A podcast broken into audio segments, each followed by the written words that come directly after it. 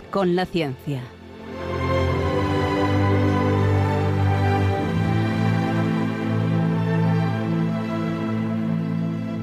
Dirigido por Javier Ángel Ramírez.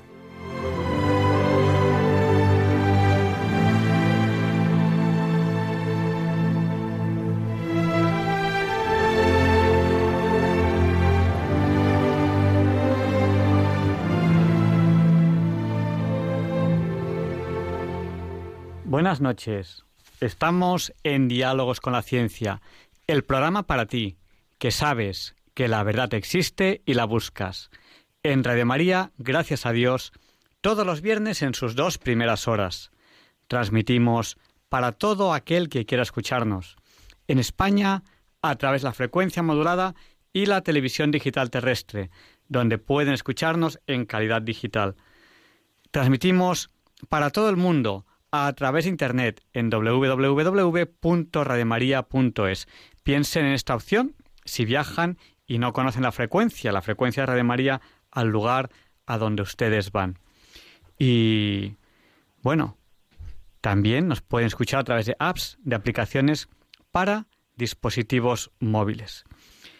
Hoy les había anunciado yo que íbamos a hablar de ciudades romanas. ¿Para qué? Pues para que ustedes puedan visitarlas a lo largo del verano si lo consideran oportuno. Pero la persona a la que íbamos a entrevistar sobre ciudades romanas estaba todavía recopilando información sobre alguna más y nos ha pedido que lo retrasemos una semana. Y así va a ser. La semana que viene les hablaremos de ciudades romanas. Y les va a sorprender mucho, porque algunas no están donde se piensa. Y algunas están, pero son otras. Y bueno, tenemos muchas, muchas sorpresas para la semana que viene, para que ustedes, si lo desean, este verano, que va a ser un verano un poco diferente en cuanto a los viajes, puedan visitarlas. Y van a visitar ustedes ciudades romanas que ningún, entre comillas, turista ha visitado antes, porque algunas de ellas no se sabe dónde están hasta la semana que viene, que lo digamos nosotros, que lo digamos aquí en Radio María, dónde están. Y hoy vamos a hablar con Manuel Lucena porque vamos a hablar de esto que está ocurriendo, que nos pidieron ustedes la semana pasada. Vamos a hablar de hispanidad y de esta especie de hispanofobia que se ha desatado y que ustedes querían la semana pasada que hablásemos de ello. Pues hemos bueno, Luis, cuéntanos, ¿a quién hemos cogido para, hablar de este tema? Pues mira, ahora que estás hablando de ciudades romanas, eh, a lo mejor te interesa saber que vamos a entrevistar a don Manuel Lucena Giraldo, que es quizás el más importante hoy día eh, historiador americanista que tengamos en España y que además eh, es un especialista sobre el mundo urbano, sobre el mundo de las ciudades, porque sabes que los romanos y los españoles participan de una misma característica única, son los dos únicos imperios que han hecho carreteras y ciudades arriba. Decir, la mayor parte de los imperios y la mayor parte de los de las civilizaciones no han elegido como los romanos, pues hacer vías romanas que pasaban por los por, por las sierras y por las montañas, han hecho vadeando los ríos, ¿no? Siguiendo la línea que habían abierto los ríos. Pues es muy curioso, los españoles en América hicieron ciudades a 2.000, a 3.000 metros de altura, ahí donde había, hacía un poquito menos calor. Y es una cosa única, y de hecho, sabes que España es el país en media más alto de Europa eh, y entonces resulta después de Suiza, ¿no? Y tenemos ciudades que están a más de mil metros, son ciudades únicas. En Europa no hay ciudades que estén a más de mil metros, solamente en España.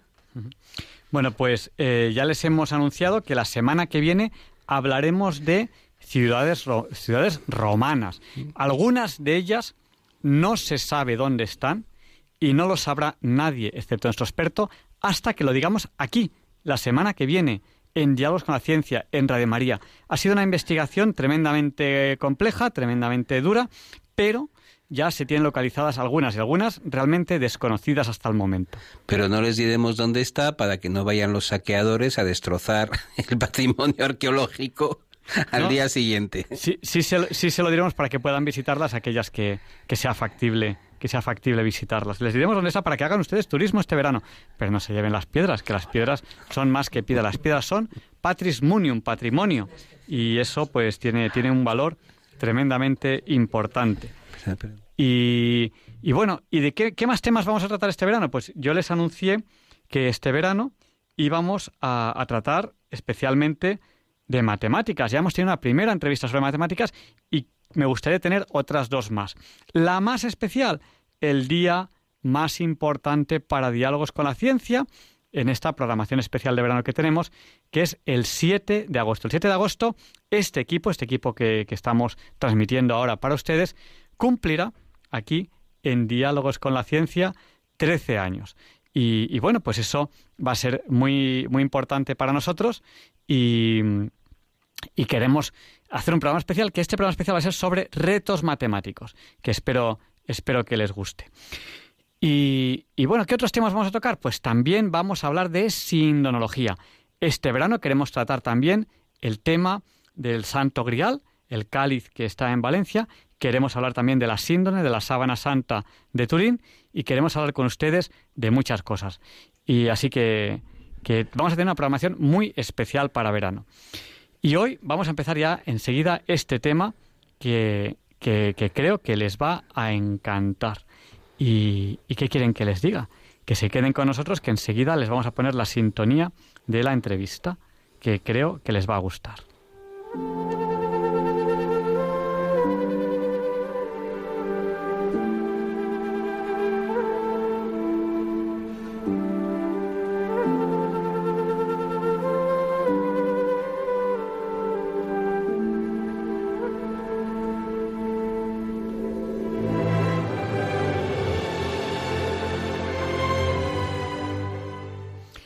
Sin más dilación, les vamos a pasar ya a la entrevista de la semana. Es la hora Bond, las 007. Feliz hora Bond a todos en esta programación especial de este verano de 2020. Un verano diferente. Y como somos cristianos, tenemos que saber ver el lado bueno de todo, de este verano diferente también. Así que vamos a ellos y vamos a tener una programación muy especial. ¿Que cuándo les vamos a dar paso a ustedes? Pues enseguida, en la última parte de la entrevista, vayan apuntándose a las preguntas, les daremos paso a ustedes que nos harán todas las preguntas de golpe y luego nuestro invitado las responderá todas de golpe. Va a ser un poquito diferente. Y luego les seguiremos dando paso a ustedes, a nuestros oyentes, en el resto de secciones del programa. Vamos allá.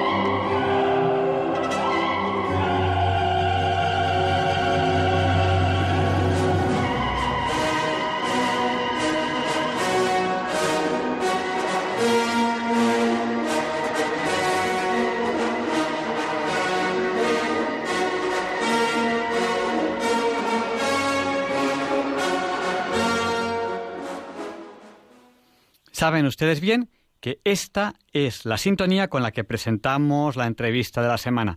Y hoy para la entrevista tenemos a dos personas que saben mucho del tema. Ustedes nos pidieron que por favor que tocásemos el tema de hispanidad, de hispanofobia, y un oyente nos llamó y nos dijo, sé que Luis Español ha escrito unos libros sobre leyenda negra y tal. Buenas noches, Luis. Hola, buenas noches. Pero bueno, son libros que nadie puede contar, o sea que es como si no existieran. Y aquí además la persona que es realmente interesante es, preséntanosla, preséntanosla, que le vamos a dar Nada más y nada menos que don Manuel Lucena Giraldo, que es eh, un historiador con una vocación prolongada del tiempo y del espacio y además un muy distinguido americanista. Y los americanistas son una raza especial dentro del planeta de los historiadores, que son aquellos que estudian esa ese continente, esas culturas, ese mundo que llamamos América y en particular en este caso esa América pasada por el filtro de, la hispanidad. Y yo creo que tenemos que pasar cuando tú quieras, tenemos que dar la voz a don Manuel, que es la persona más interesante que van a oír ustedes probablemente este año hablar en Radio María.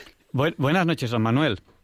Buenas noches, muchísimas gracias por vuestra invitación. Es un, sobre todo un honor estar aquí con vosotros de nuevo y, escuchar a mi admirado Luis Español estas cosas que dice sobre mí que me sonrojan completamente. no, no, son para sonrojarse, son la pura realidad. Usted, usted, don Manuel, es historiador con vocación prolongada en el tiempo y tiene, yo me debería hacerle la primera pregunta antes que nadie y antes que nada y es, ¿Cómo se convierte uno en americanista? Es decir, ¿qué es lo que hace que dentro de todo el inmenso magma de temas que puede ser la historia, de todos los temas posibles, desde los romanos, los griegos, la prehistoria, la historia contemporánea, ¿por qué alguien de repente dice América? ¿Por qué uno se hace americanista? Pues eh, es una pregunta eh, que no tiene una fácil respuesta, pero yo creo que la razón fundamental por la que en mi caso no tiene ninguna posibilidad de extrapolarse, me hice americanista y me interesó eh, la historia de España en América y de América en España, la razón básica fue la curiosidad por entender la expansión europea, ¿no? Sí. ¿Qué era lo que los europeos habían hecho fuera de Europa esa pobre y superpoblada península de Asia, como nos gusta recordar a quienes hacemos historia global, además de historia de América, y en esa curiosidad por entender cómo se conformó el mundo actual, cómo se fabricó la globalización, uno se encuentra siempre con Europa y se encuentra, por supuesto, en primer término con España. Porque España es la primera monarquía global, es la primera institución política presente en todos los continentes y en ese sentido hay una centralidad de España, de los españoles, de la historia de España para entender la globalización. Eh, yo lo resumo a veces con una frase que suena un poco tremenda, pero creo que es sencilla. El pasado fue muy grande. Nuestro pasado tenemos a pensar a veces que somos como el final de un proceso. En realidad, lo que nos antecede fue muy grande geográficamente, eh, desde el punto de vista, por supuesto, de la creencia, de la espiritualidad, de la religión y de los ámbitos geográficos. Eso que el pasado fue más pequeño que el presente es falso en este caso. Así que por esa curiosidad yo me hice americanista, Luis. ¿Y le, ha dado a usted muchas satisfacciones el americanismo? Pues me ha dado mucho trabajo, me ha dado eh, mucha inquietud y me ha dado un mundo de experiencias enorme. Eh, creo que uno puede encontrar, no, por supuesto no voy a decir nada original, esto que dijo en su momento Ortega, ¿no? O lo dijo Madariaga, lo han dicho, por supuesto, tantos pensadores, Ramiro de Maestu, Marías, ¿no? Por recordar algunos grandes nombres, admirados por todos. Bueno, ellos decían aquello de que para entender a España la única manera de hacerlo propiamente es ir a América y América sola se la puede, a España sola se la puede entender. Y yo diría que querer de una cierta manera desde el mundo americano.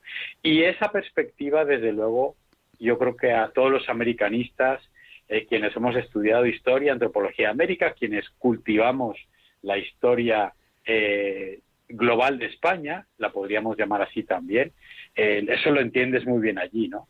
Cuando paseas por las ciudades, yo me he quedado con las ganas de saber más de las ciudades romanas, me atrevería a decir que las ciudades hispanoamericanas actuales son ciudades romanas. Yo aquí me tenéis que enfrentar a este sabio que está por investigando y espero poderle convencer de algo. Pero bueno, eh, digamos que en ese sentido ese aire común, esas cuadrículas, esa vida en la calle, esa, ese estilo de vida, todo eso forma parte de una manera de ser mediterráneo y español y todo eso uno, por supuesto, lo experimenta en las ciudades hispanoamericanas actuales y también de Estados Unidos de eso vamos a hablar, creo, ¿no? Sí, porque eh, el motivo de tener esta entrevista hoy, que nosotros también vamos un poquito sobre la marcha, que es lo bueno de hacer, de hacer, de hacer programas eh, de radio y tener una semana entre un programa y otro, pues que un oyente nos dijo, eh, bueno, ¿pueden ustedes contarnos qué es lo que está ocurriendo? Porque Diálogos con la Ciencia es un programa de ciencia, tecnología, arte y actualidad. Entonces, la actualidad, ¿qué es lo que está ocurriendo? Que están derribando estatuas en, en América, pero estatuas un poco, eh, podría decir yo, en forma de hispanofobia, pero ya no solamente hispanofobia, sino yo diría incluso americanofobia. Es una cosa un poco, un poco rara. ¿Qué es lo que está ocurriendo? ¿Qué pasa por, la cabeza de estas personas, de estos grupos que, ahora mismo pues, se han puesto a, derribar estatuas como si, como, si como si hubiese pasado algo que tuviese que ver de repente con Cervantes, con Colón? ¿Qué, nos puede ocurrir usted? ¿Qué, nos, puede contar usted? ¿Qué, ¿Cómo lo ve usted todo esto? Bueno, quizás es un poco presuntuoso el, el decir nada concluyente. Yo creo que estamos apenas al comienzo de un proceso, ¿no? Y en ese sentido yo creo que para empezar tenemos iconoclasmo, tenemos destrucción de monumentos, tenemos destrucción de símbolos, tenemos una guerra cultural detrás, hay política detrás de cada movimiento de destrucción urbano. Eh, por supuesto, mm, toda guerra cultural tiene quienes lo dirigen, eh, no hay nada espontáneo en esto. Yo creo que eh, quizá por compartirlo con nuestros distinguidos oyentes, la primera idea sería, están derribando estatuas y monumentos, pero no solamente es hispanofobia. El otro día veíamos que, por ejemplo, en Portland eh, derribaron una estatua de Washington. vi una escena de televisión en que le preguntaban a un chico joven y decía, y, me parece que esto ya es demasiado, ¿no? O sea, pueden tumbar a, eh, derribar la estatua de Colón, eh, San Junípero Serra, lo que haga falta. Pero ya Washington, esto ya me parece un poco radical, ¿no? Decía este joven que pasaba por allí. Pero bueno, eh, han caído estatuas de Washington, han caído estatuas, por supuesto, de los generales de la Confederación, han caído estatuas de Ulises Grant, que fue el general de la Unión que mandó el ejército que derrotó la esclavitud, es que hasta ese punto, o sea, se ha cargado la estatua del general que mandaba al, a los suyos, para entendernos. En Gran Bretaña, para asombro de muchos, eh, Oriel College, que es un colegio de Oxford memorable, fundamental, bueno, el claustro de profesores ha, decidido que va a eh, eliminar la estatua de Rhodes, que es ciertamente un personaje del imperialismo británico del siglo XIX siniestro y complicadísimo, pero que es uno de los fundadores del college. Y bueno, pues eh, evidentemente se está en los días contados, está en la calle principal de Oxford. Y todo este movimiento, digamos, eh, yo creo que tiene que ver con algo eh, en lo que se inscribe la hispanofobia, pero que la sobrepasa. Y lo que tenemos es que Estados Unidos ha empezado a negarse a sí mismo de manera radical. detrás de los movimientos de la hispanofobia, claramente hay un pánico por parte de las élites populistas, hay un intento de suplantación de las identidades, hay casi 50 millones de mm, hablantes o de votantes, desde luego, vinculados a la órbita hispana en Estados Unidos. Y bueno, pues eh, la primera explicación sería que hay una reacción de las élites tradicionales de Estados Unidos, las élites WASP, blanco, anglosajón y protestante, contra esta marea de gente católica o, de otras confesiones. Muchos son eh, protestantes, evangélicos o muchos también, o sencillamente gente sin creencia, pero que no es el Estados Unidos que respondía al mito tradicional blanco, anglosajón y protestante de los padres fundadores. El segundo factor, creo yo, que es la crisis urbana, y no es nada desdeñable. Vemos esas imágenes de televisión, esas, bueno, pues podremos llamarlas grupos de personas eh, que se apuntan, oiga, tú tumbo una estatua y ahora saqueo un supermercado, ¿no? En la misma tarde. Me viene muy bien, esta de que está un poco aburrido, ¿no? Eh, mientras, la policía se pone a mirar o, directamente se va y, deja esos espacios enormes de las periferias urbanas y no de las periferias a la acción directamente vandálica y delincuencial que está detrás de esto. Mezclada, por supuesto, con las manifestaciones de reivindicación de los derechos civiles que vienen desde la década de los años de los 60, como sabéis muy bien, y que tiene que ver con un determinado estado en la vigilancia urbana y la policía en Estados Unidos, sobre lo cual también habría muchísimo que hablar. Pero en ese sentido es un fenómeno muy complicado en el cual se inscribe el derribo vergonzoso, violento o no violento, de las estatuas de Colón, y de eh, San Junípero Serra. Personalmente me preocupa mucho más el acto deliberado del laboratorio de la corrección política que la Universidad de Stanford, eh, que existe poco más o menos como toda California, gracias a San Junípero Serra, el claustro este de profesores todos modernísimos, entre comillas, decida que, bueno, que ya no, no representa a la universidad o a California una figura fundacional.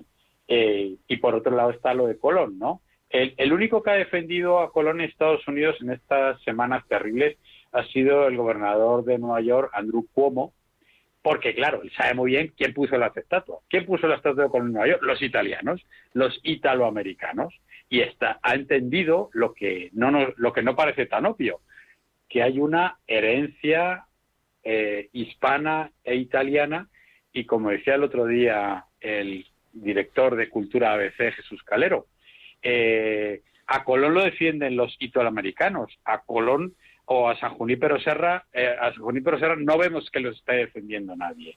Y eso es terrible y dramático. Bueno. Además, me parece que esta semana ha sido, ha sido San pero me parece que eh, eh, fue ayer o antes. Ayer, ¿Sí? ayer, ayer, ayer fue. Sí, sí, Bueno, es que, es, que lo más espeluznante, lo que nos está contando don Manuel, es la, traición de las élites. Es decir, a mí que haya gente ignorante, que haya hinchas de fútbol que destruyen estatuas con las cibeles y tal, en medio de una borrachera porque han ganado una, copa, pues me parece incluso, tiene cierta lógica dentro de la estupidez, ¿no?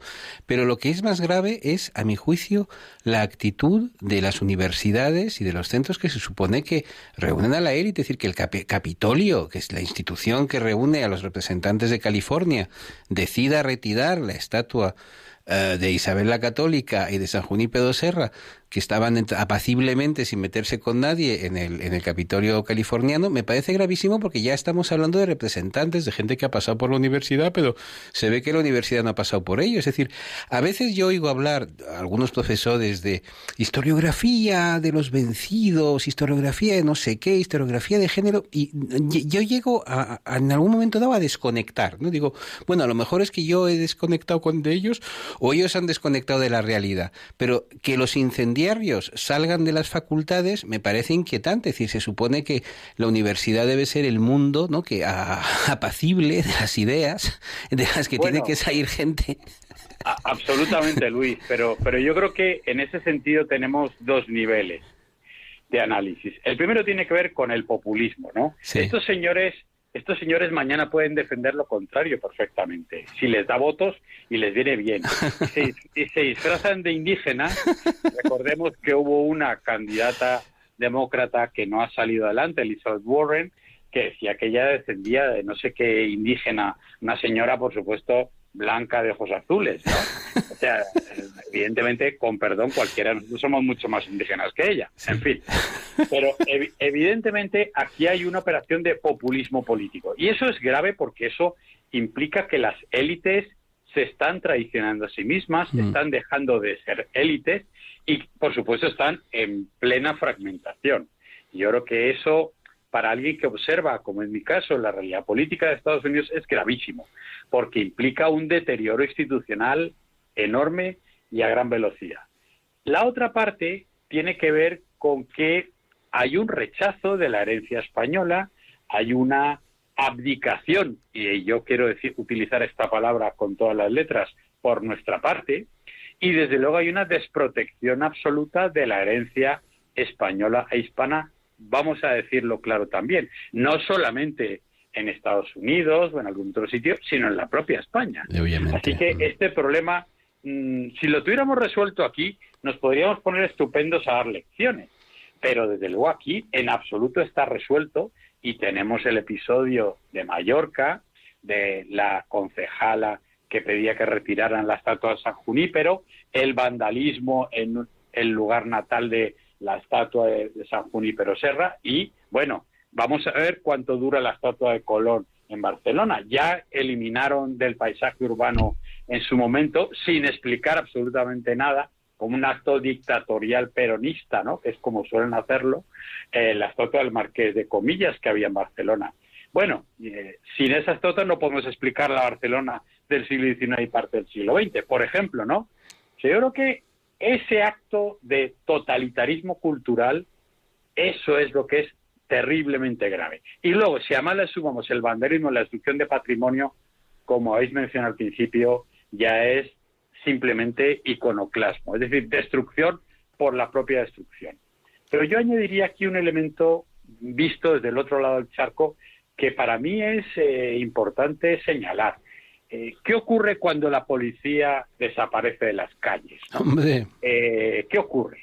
Bueno, evidentemente otros van a ocupar esos entornos, otros van a implantar, comillas, el orden y aquí hay una mezcla de elementos, vuelvo a lo del deterioro urbano de Estados Unidos, porque no hay ni la menor duda de que detrás de esto está el tráfico de drogas, el menudeo del narcotráfico, los grafitis que indican qué zona es de una tribu urbana y cuál es de otra, y todo eso se mezcla con la coyuntura terrible, insisto, de la muerte de George Floyd, que es como la, el, la, cerilla que enciende el, el terrible episodio, ya lo incendia todo, ¿no? Bueno, y hay, incluso, hay incluso un elemento externo del que también tendremos que hablar algún día, que es a quién interesa qui prodes, ¿no? Es decir, a quién le interesa que no se hable, por ejemplo, de China y que sí se hable de esto, ¿no? Yo recuerdo que hace tres semanas todos estábamos convencidos de que iba a iniciar el señor Trump una gran eh, escalada eh, verbal contra el gobierno chino por el tema de la gripe, por el tema de las consecuencias económicas de la gripe, del COVID-19 y tal, y de repente esa noticia desaparece, desaparece y la sustituyen las noticias relativas a manifestaciones, estatuas y tal. Hombre, puede ser casual o no. Yo no creo en conspiraciones judeo-masónicas. Lo que sí creo es que hay personas muy inteligentes que saben tocar determinadas teclas, ¿no? del panorama internacional. Ya, pero Luis, eh, vamos a ver, eh, estamos en un medio de comunicación querido y admirado. Eh, todos sabemos cómo se hacen estas cosas. Mm. si tú no quieres que la gente hable de esto, habla tú de lo otro. Exactamente. Y, en fin, aquí la, la gran. en esto siempre hay que recordar la maestría increíble de Margaret Thatcher, que justamente cuando en 1979, lo que se llama en Inglaterra el Winter of Discontent, ¿no? El invierno del descontento con la huelga de los mineros del carbón, justamente cuando el día siguiente la portada de todos los periódicos era la huelga y el, problema de, la pérdida de calefacción, en fin, la tragedia por la huelga, ¡zas! ella descubre, entre comillas, que hay un traidor entre la familia real, el famoso Anthony Bloom, del crítico de arte, que resulta que es un espía soviético en fin, lo sabe todo el mundo en Londres desde un cierto nivel desde 20 años antes. Pero a Margaret Thatcher le vino muy bien recordar eso y descubrir esta terrible tragedia de que teníamos tenemos un espía soviético entre nosotros. ¡Qué escándalo! Ah, ¡Qué escándalo! Todos los periódicos levantaron la portada y esa fue la noticia y eso habló todo el mundo. El, el producir estos fenómenos indudablemente tiene una utilidad mediática y esto quienes intentan manejar la opinión pública lo saben perfectamente. Eh, yo, eh, hay una cosa que, bueno, cuando, cuando empezaba un poco el lío este, eh, yo no creo que nunca tenga una estatua, no creo, no creo que, llegue a merecérmelo nunca. Pero yo, yo pensaba, digo, digo, algunas de esas personas que están derribando una estatua, ¿creen que ellos merecerían una estatua? Quiero decir, porque para derribar algo de alguien, pues de alguna manera tú tienes que decir, bueno, pues yo eh, tengo, que, tengo que valer un poco más que esto que estoy derribando, porque si, si, yo no valgo más que esto que estoy derribando, ¿qué estoy haciendo? ¿no? ¿Dónde estoy? A lo mejor un poquito de, eh, ¿cómo diría yo? De mirarnos a nosotros en vez de, de, mirar, en vez de juzgar de forma rápida, ¿no? Es un juicio rápido, juicio rápido con sentencia de alguien que, que, que, ya ha fallecido, que ya no está ahí, eh, juicio rápido a, Colón, juicio rápido a San Junípero. Eh, a mí me gustaría que, de alguna manera usted nos hablase un poquito de Colón. Yo creo que, todos nosotros conocemos un poco la, figura de Colón, pero no todos conocen la, figura de San Junípero. ¿Nos podrían contar un poco, a lo mejor, eh, cuál es el, qué problema ven, estas personas en San Junípero? ¿Qué, ¿Qué hizo en realidad y porque es una persona que, desde mi punto de vista, es loable. Aquí aquí en España tenemos que estar contentos de que fuese un español y, de, toda la labor que hizo, que, desde mi punto de vista fue, fue muy buena. ¿Nos la puede resumir así en dos o tres o cuatro o cinco minutos? Bueno, lo, voy a intentar, lo voy a intentar. Yo creo que, vamos a ver, eh, California era el final del mundo. En 1650-60 era la última frontera del Imperio Español. O como decían en México, en el Virreinato Nueva España, el septentrión novohispano. O sea, aquello donde no, no se puede ir ni hay ganas, ¿no? Porque es, un territorio desértico, desconocido, eh, con una climatología muy adversa para la navegación a vela, con corrientes que bajan heladas desde Alaska y un sitio muy muy duro desde el punto de vista de la naturaleza, nada que ver con la visión esta mediterránea de California. Eso viene gracias a, a Fray Junípero Serra precisamente. Entonces, en esa frontera eh, que no consiguen eh, estabilizar el virrey de México, el virrey de Nueva España, se intentan diferentes estrategias, que es lo que el imperio español eh, en lo que es extremadamente hábil es en la utilización de diferentes estrategias adaptativas para los diferentes escenarios. Entonces, eh, Pero Serra tiene éxito con precisamente aquello que no es que no se hubiera intentado, pero que no se había intentado de la manera que él lo hizo. Eh, alrededor de una idea de utopía franciscana, de pacificación, muy lentamente, eh, logrando comunicarse muy bien con los indígenas, que poco a poco van entendiendo lo que entienden evidentemente en las fronteras, que tienen mucho más que ganar pactando que enfrentándose. Y Fray Junípero Serra es la figura clave que explica el nacimiento de California como un territorio eh, de sostenible, perdurable y estabilizado. No es más una frontera de guerra California, gracias a Fray Junípero Serra. Eh, al hilo de los triunfos de Fray Junípero en California, con la cadena de misiones que, insisto, estabilizan la frontera norte del Imperio Español, hay además otras dos estructuras que acompañan a las misiones de Fray Junípero. Una tiene un nombre terrible pero confuso que es el presidio. El presidio es un fuerte del oeste que esto no lo inventó Hollywood tampoco. El presidio es un lugar en que hay soldados, pobladores y colonos que están allí, adentro, en la frontera, y que, bueno, gracias a la protección militar, consiguen generar, primero, eh, si los atacan, pueden resistir, aunque son terribles, es terrible la vida en un presidio del norte de México en esa época. Pero pueden, sobre todo, constituir una especie de puesto de avanzada en el territorio. Y lo otro son las ciudades. Los Ángeles no existiría, la ciudad de Los Ángeles, si no la hubieran fundado los españoles en California al hilo acompañando a la victoria o el trabajo denodado de Fray Junípero Serra. O sea que si supieran algo de lo que están hablando, pues seguramente todo esto les podría explicar muchas cosas. Yo añadiría un elemento, y es que California se convierte en una frontera pacífica. Es en el siglo XIX cuando llegan la expansión hacia el oeste de las 13 colonias de Estados Unidos, que solo ocupan la costa este, cuando la, realmente los indígenas empiezan a tener verdaderos problemas. Cuando matan indígenas es en el siglo XIX. Antes eso no se hacía, no ocurría porque se intentaba, por supuesto, a algún tipo de pacto con ellos. Pero tristemente la historia es al revés de cómo la están contando. Eh, si hubo indígenas y si permanecieron en el territorio y si las pobladores lograron establecer esa frontera de colonización benéfica para todas las partes fue precisamente por el éxito de Fray Junípero Serra con su sistema de colonización pacífica, nada menos que pacífica. Yo, me quedo con, una frase que, que ha dicho que, que me suena, a mí esa frase me suena, y es, la historia es al revés de cómo la están contando. esa frase... Pues es todo un programa para una tesis. Sí, ese sería el título de, una gran tesis. Bueno, y tenemos ese, fenómeno eh, al otro lado del Atlántico, en las Américas, que yo creo que también es un poquito reflejo de, lo que tenemos aquí, ¿no? O sea, aquí también estamos muy hechos a, a coger estatuas, hacerles pintadas, eh, romperlas, y bueno, si ese señor tiene una estatua, por algo será. Eh, hombre, a lo mejor hay alguien que es por motivos no tan loables, eh, por motivos políticos o lo que sea, que puede ser, ¿no? Pero generalmente la, los que tienen estatua, bueno, pues por algo, por algo será. A mí me da mucha pena esa eh, colonofobia, ¿no? Eso, esa, esa fobia a, las estatuas de, Colón. Cuando, bueno, pues Colón, pues hay que vivir esa, esa vida del aventurero, que claro, ser aventurero en el siglo XXI, pues puede ser, puede ser casi ser turista.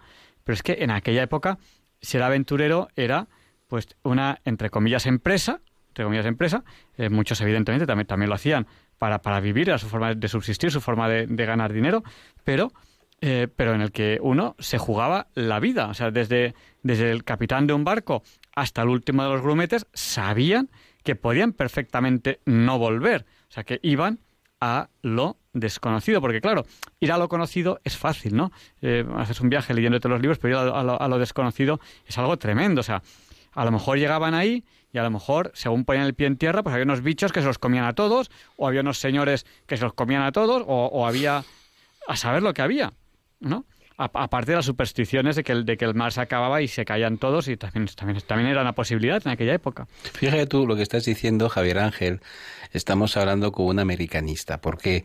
¿Por qué hay americanistas? Porque es que en particular todo lo que es el mundo hispanoamericano es es fascinante, sobre todo porque a pesar de ser una historia antigua de más de 500 años, hace muy poquito tiempo que la vamos conociendo entre otras cosas gracias a don Manuel Lucena y a sus compañeros americanistas, porque piensa que muchísimos, por ejemplo, documentación que estaba en los archivos, pues la han estado publicando hace solamente 50 o 60 años, es decir, que tenemos ahora, mm, y quiero dar una nota de optimismo a nuestros oyentes, Ustedes ahora, desde su ordenador, igual que pueden leer pues, los artículos de don Manuel Lucena en ABC de la semana pasada, ustedes pueden, Manuel Lucena, estatuicidio, pues salen inmediatamente una serie de artículos sobre esta locura. Pero es que ustedes pueden directamente acceder a la documentación original escaneada en el archivo de Indias. Pueden ustedes acceder a unos 10 millones de artículos que están digitalizados y puestos en PDF sobre todos los aspectos de la, de la conquista y sobre todo del descubrimiento. Yo siempre digo, y me repito, no me importa repetirme,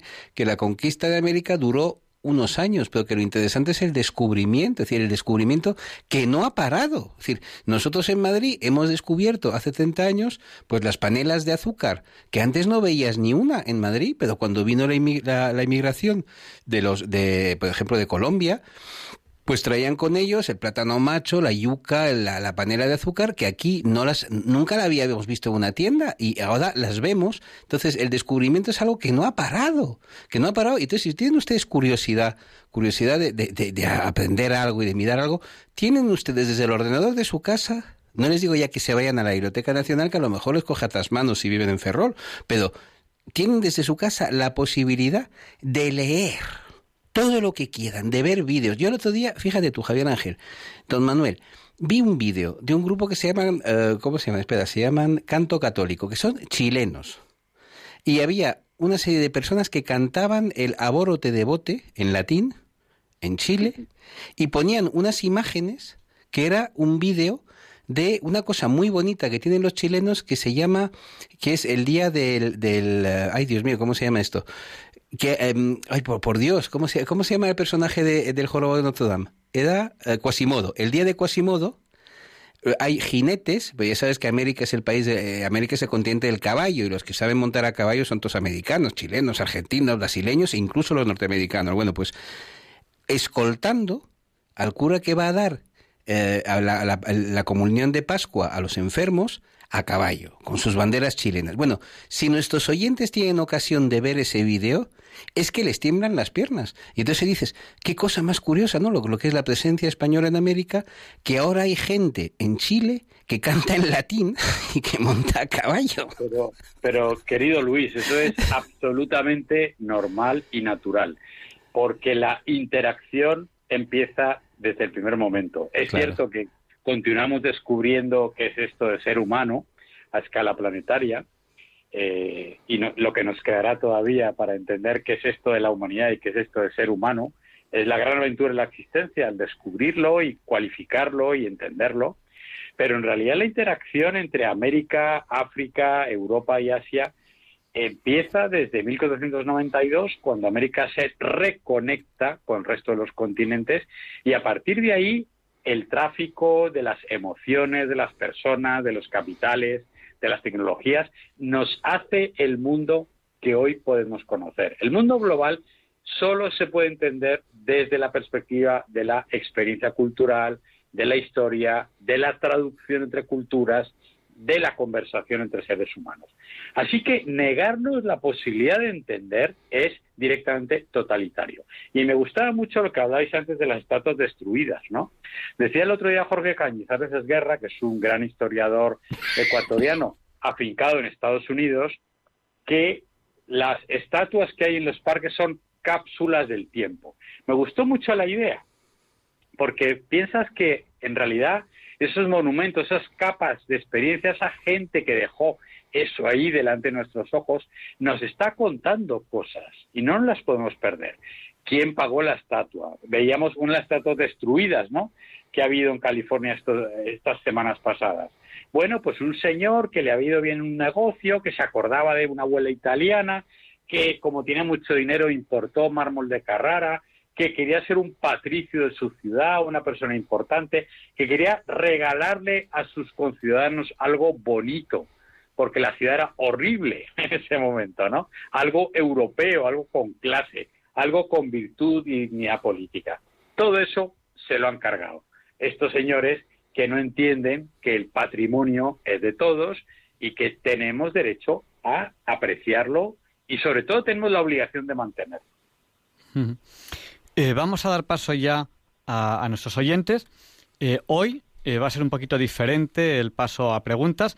Les voy a dar el número de teléfono y vamos a ir dando paso a los oyentes, a los que quieran llamar y luego responderemos las preguntas todas, todas de golpe. Es una forma un poco, un poco diferente, pero que, la vamos a, hacer hoy. Entonces, si quieren llamar, si tienen alguna pregunta o algún comentario que hacer, tienen que hacerlo ahora. Les pasaremos a antena y nos hacen la pregunta o el comentario que consideren oportuno.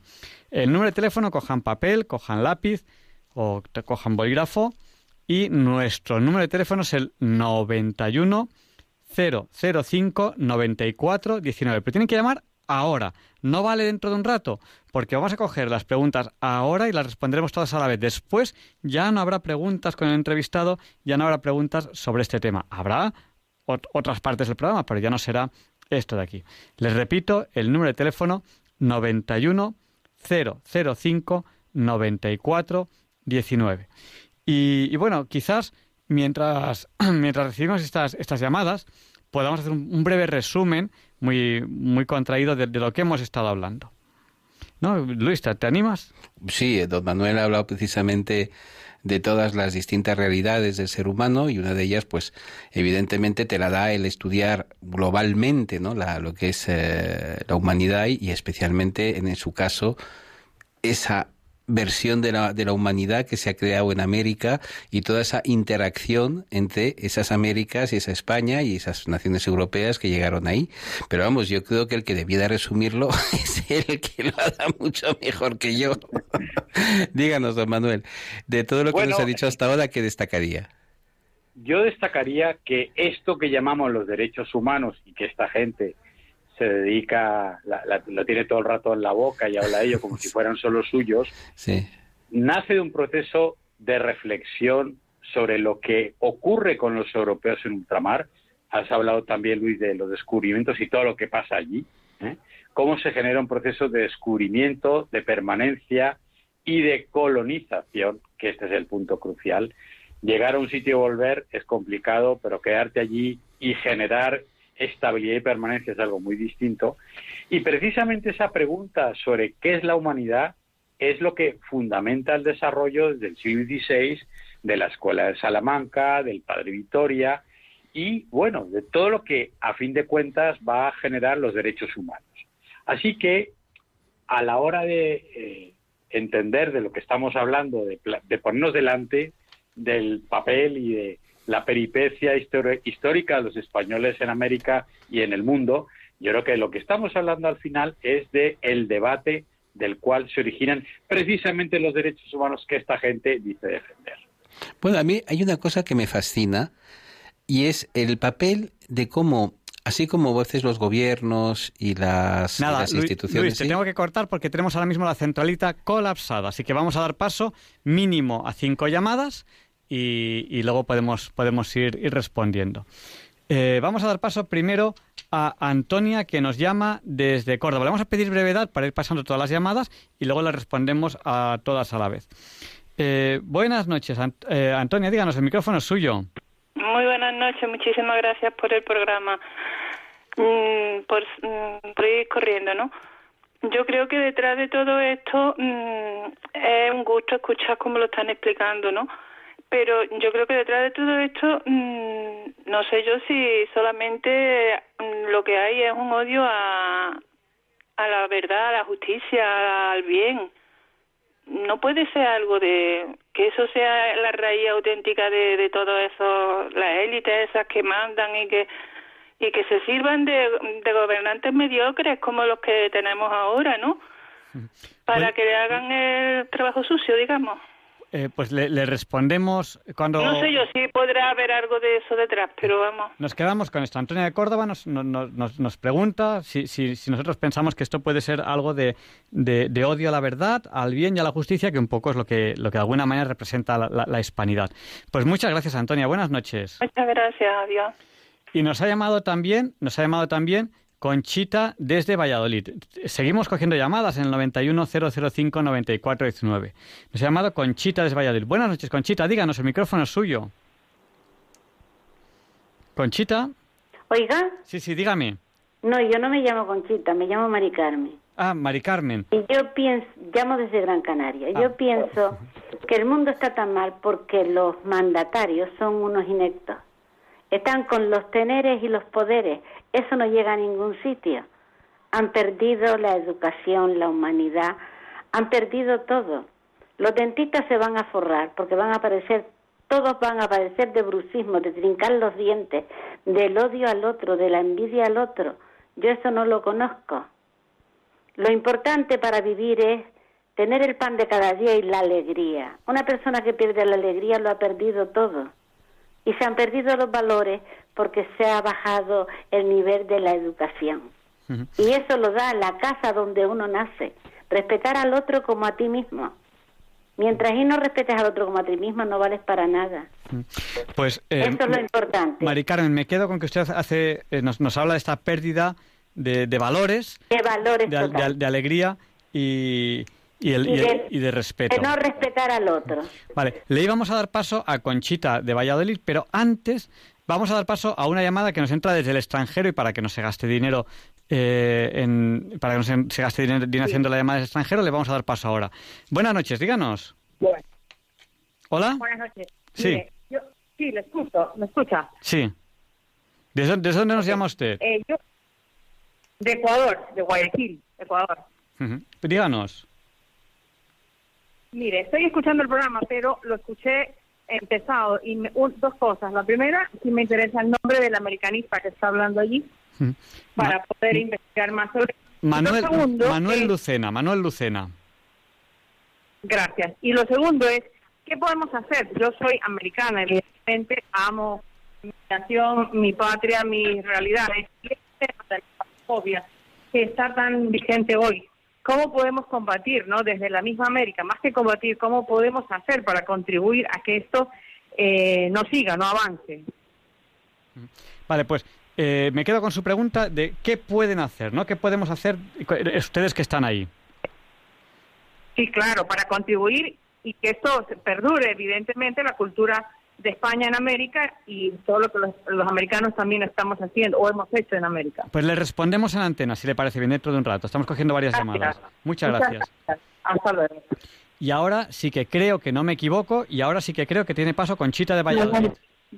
A la tercera Valladolid, enhorabuena. A ver, yo quiero decirles algo que no sé si viene mucho al cuento, pero creo que sí. Nosotros estamos pagando millones y millones de dinero para quitar estatuas Aquí en Valladolid se ha quitado una de Onésimo Redondo que ha costado cantidad de millones para, no sé qué habrán hecho con ello, pero vamos, la han eliminado a costa de un gasto terrible por, los, por las ideas, claro, porque el alcalde no tiene las ideas que, que le va de, de la antigüedad ni de la historia, simplemente quería que la gente sepa esto.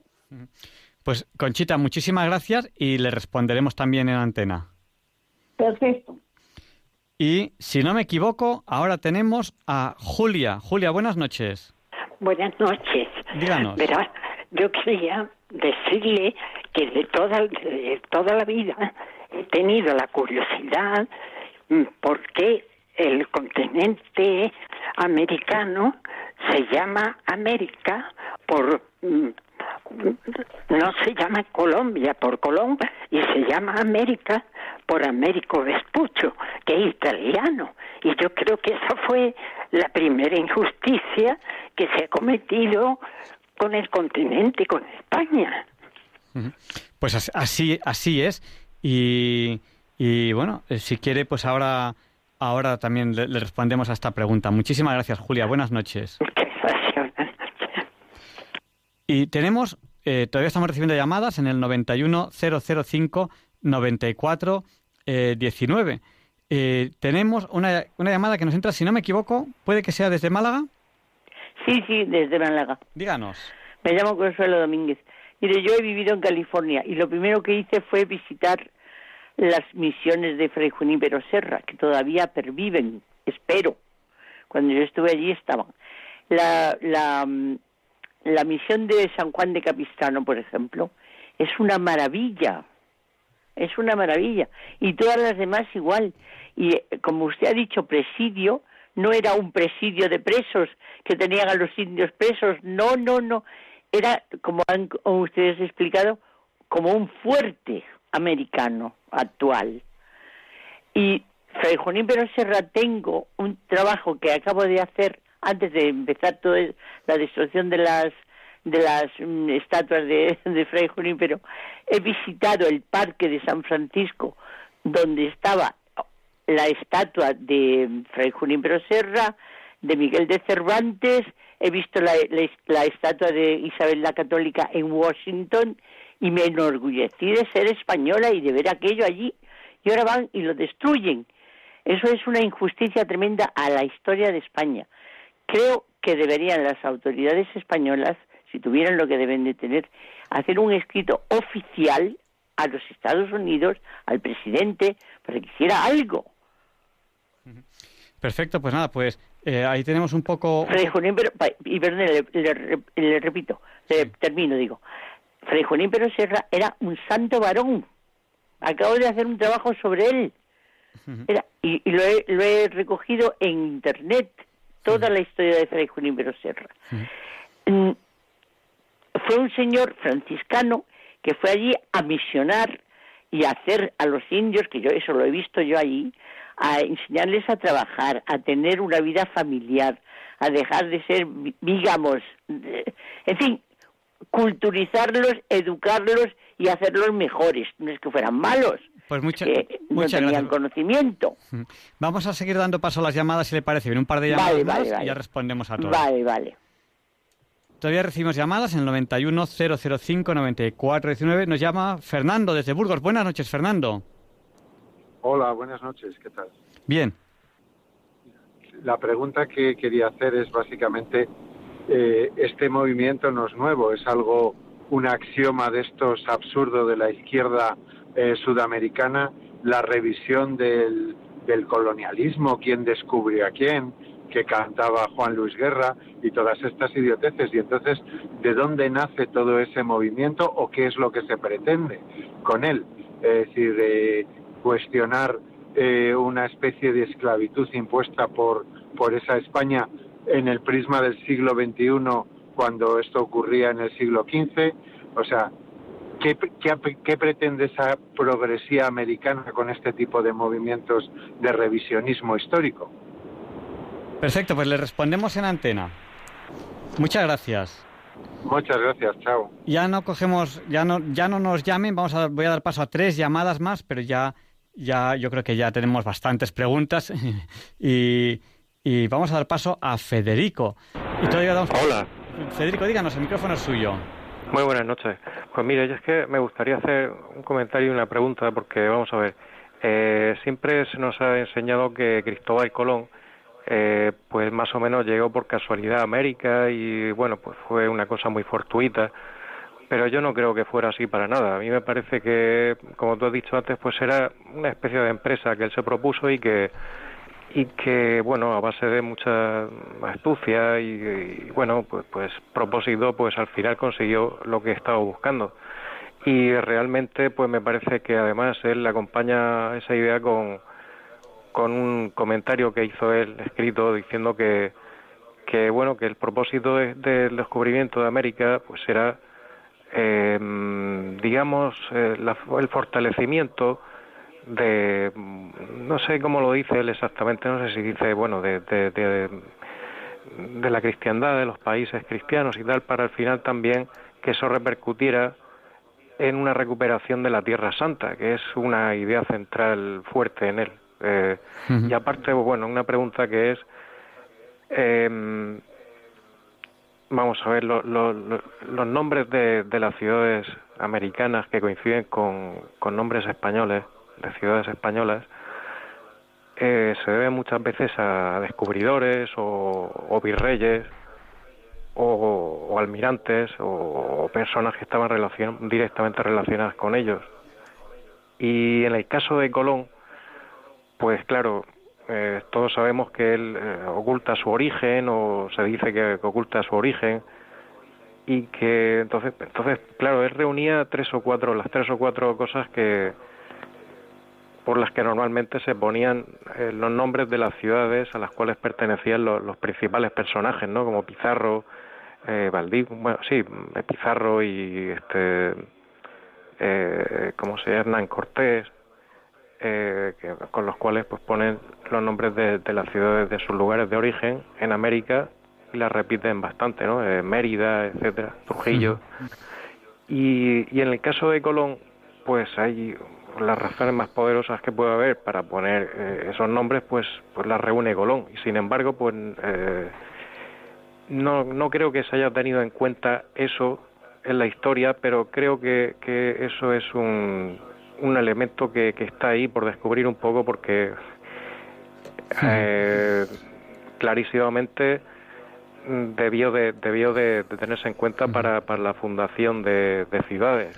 Federico. Aparte de Colombia. Eh, yo creo que yo creo que queda claro, ¿no? Nos pregunta un sí, poco. pero por un poco. Perfecto. Nada, vamos a seguir dando paso a, llamadas y, ya le respondemos a todos. Les vamos a pedir muchísima, muchísima brevedad. Vamos a dar paso a Juan. ¿Está ahí? Buenas noches, Juan. Hola, buenas noches. Le vamos a pedir mucha brevedad. Voy a ser muy breve, no se preocupe. Darle la enhorabuena, que es la primera vez, la verdad, que escucho el programa y me ha encantado. Eh, mi pregunta es la siguiente. Eh, han comentado toda la, pues bueno, la conquista de América desde, desde el punto colonizador español. Eh, me parece que todos los derribos, o gran parte de los derribos de Estados Unidos han estado relacionados con todo el movimiento de, Black Lives Matter, ¿no? Eh, porque en algún sentido, esto quería que me lo explicara el historiador, eh, se ha visto que España fue uno de los primeros países que traficó con esclavos desde África con el beneplácito tanto de la corona como de la Iglesia Católica.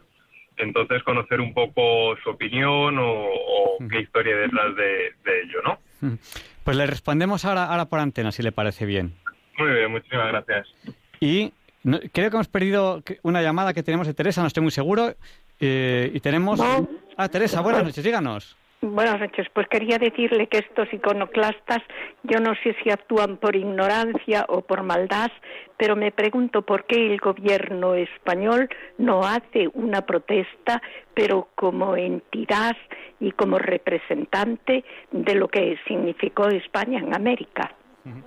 ¿Por qué no? ¿Por qué no? Pues, eh, ¿Por qué el gobierno de España no responde a estas injurias y a estas ofensas? Pues le, respondemos ahora, ahora en antena. Muchas gracias, muchas gracias. Y creo que tenemos eh, ahí la llamada de José María, ¿puede ser? Buenas noches. Buenas noches. Díganos, ya, ya no damos paso a más llamadas, José María es el último. Voy a hacer un resumen de todas las preguntas cuando acabe José María y responderemos lo mejor que podamos a todas ellas, que son bastantes. Tenemos 11 preguntas aquí encima de la mesa. Díganos, José María no oí la intervención de esta última señora, pero bueno, tampoco he oído el completo del programa, pero es un tema que sí me interesa mucho y lo sigo, ¿no? El tema de, de la, el apostolado hecho por España en todo ese mundo, ¿no? En las Américas, de todos lados.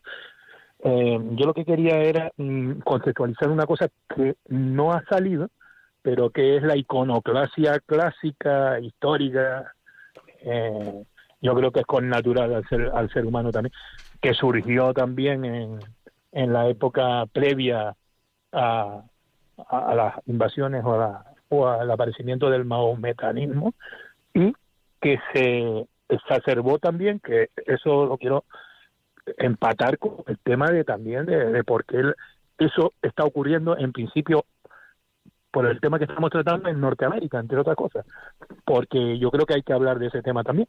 Eh, el, el, vamos, el iconoclastismo de todas las, ramas luteranas, en principio de muchas, y que es uno de los, yo creo que de los aspectos que más nos compete a los católicos, entre otras cosas, porque eso distancia a mucha gente del catolicismo, ¿eh? el, el, odio a las imágenes y toda esa doctrina, ¿no? Entonces, para mí ese es el tema más, bueno, aparte del cultural y, hispanofobia y todos esos temas. Y todo ese tema no ha salido, no lo he oído en, muchos programas, no lo he oído, no ha salido. Y me parece que es muy importante. Pues muchísimas gracias, José María. Eso es lo que yo quiero, a ver si se contextualiza eso, si sale y si lo debatimos de alguna forma, porque yo creo que es muy importante. Pues muchas gracias, José María. Adiós, hasta luego. Buenas noches. Bueno, pues voy a intentar eh, recordar un poco las preguntas que hemos tenido, voy a intentar resumirlas y aquí pues Luis Español y don Manuel Lucena pues nos van a, responder lo mejor que puedan a todas ellas, que son, son muchas. ¿no? Pues, eh, por ejemplo, Antonio de Córdoba nos hablaba del odio a la verdad, al bien y a la justicia, que un poco es la idea de hispanidad. Recordemos que también eh, don Manuel Lucena es un gran, un gran hispanista.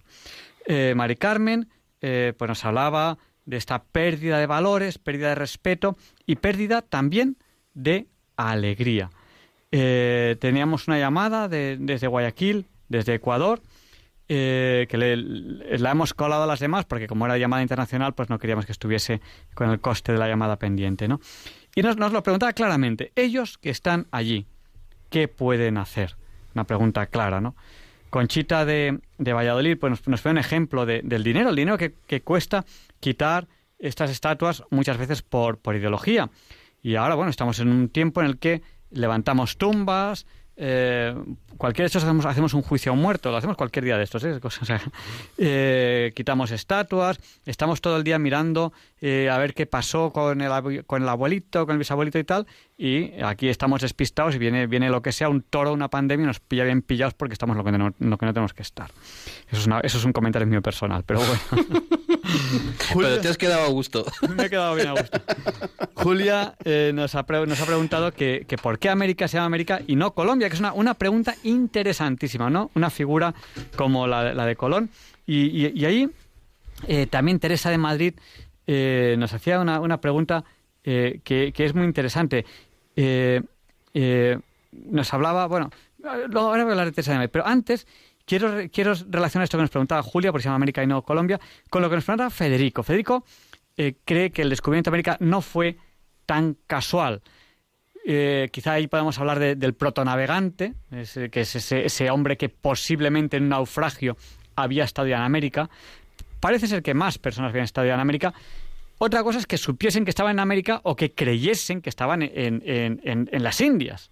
O sea, otra cosa es que Colón fuese consciente de que iba a descubrir un nuevo, un nuevo continente. Otra cosa es que él creyese de verdad que iba a las Indias, que yo eso, eso creo que, aunque hubiese un protonavegante, que creo que sí que pudo haberlo, protonavegante que quizás tenga mucho que ver con los hermanos Pinzones, pero eso nos, lo dirán eh, las personas que saben mucho más que yo ahora. Eh, y esa era un poco la idea que, nos planteaba eh, Federico. Juan nos habla un poco de, de esta hispanofobia porque España traficaba con esclavos. Yo creo que, eh, que España es uno de los países que, que primero abolió la esclavitud, es una, una, idea que tengo yo, ¿no? Me dicen que no, pues es que no, pero que como, pero ahora nos responderán nuestros historiadores y tal. Teresa de Madrid nos, nos, nos preguntaba, pues un poco en la línea que nos había hablado Mari Carmen, eh, pues nos hablaba de esta ignorancia o maldad, una pregunta que se hacía y nos preguntaba una pregunta que también eh, nos, nos, han hecho, eh, por ejemplo, Consuelo desde Málaga nos decía, ¿por qué no hay un escrito oficial? Eso, eso mismo nos decía Teresa de Madrid, porque hay una protesta del gobierno español.